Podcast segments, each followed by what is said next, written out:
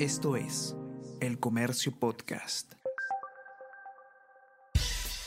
Buenos días, mi nombre es Soine Díaz, periodista del Comercio, y estas son las cinco noticias más importantes de hoy, jueves 17 de noviembre afirman que red dirigida por Cerrón exigía aportes a trabajadores CAS. Aspirantes a colaboradores eficaces revelan cobros en las entidades que administraba el gobierno de Junín y en alcaldías ganadas por Perú Libre. Los empleados también eran obligados a asistir a marchas, vigilias en favor del ex gobernador y manifestaciones de apoyo a aliados.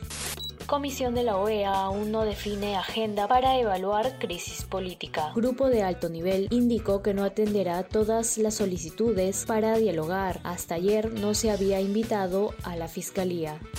Congreso inicia formalmente el trámite de la denuncia constitucional contra Castillo. La fiscal de la Nación, Patricia Benavides, le imputa al presidente Pedro Castillo los presuntos delitos de organización criminal, tráfico de influencias y colusión. La denuncia constitucional alcanza a los exministros de Transportes y de Vivienda, respectivamente Juan Silva y Jainer Alvarado cuatro restaurantes peruanos figuran en el top 10 de América Latina. La creatividad, los sabores y los aromas de la cocina nacional se impusieron en los 50 mejores restaurantes de América Latina que se anunciaron en México. Central ocupa el primer lugar por cuarta vez.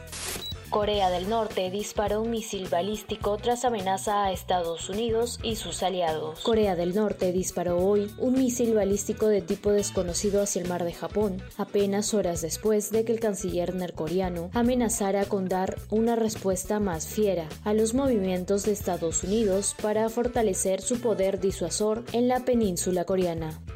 Esto es El Comercio Podcast.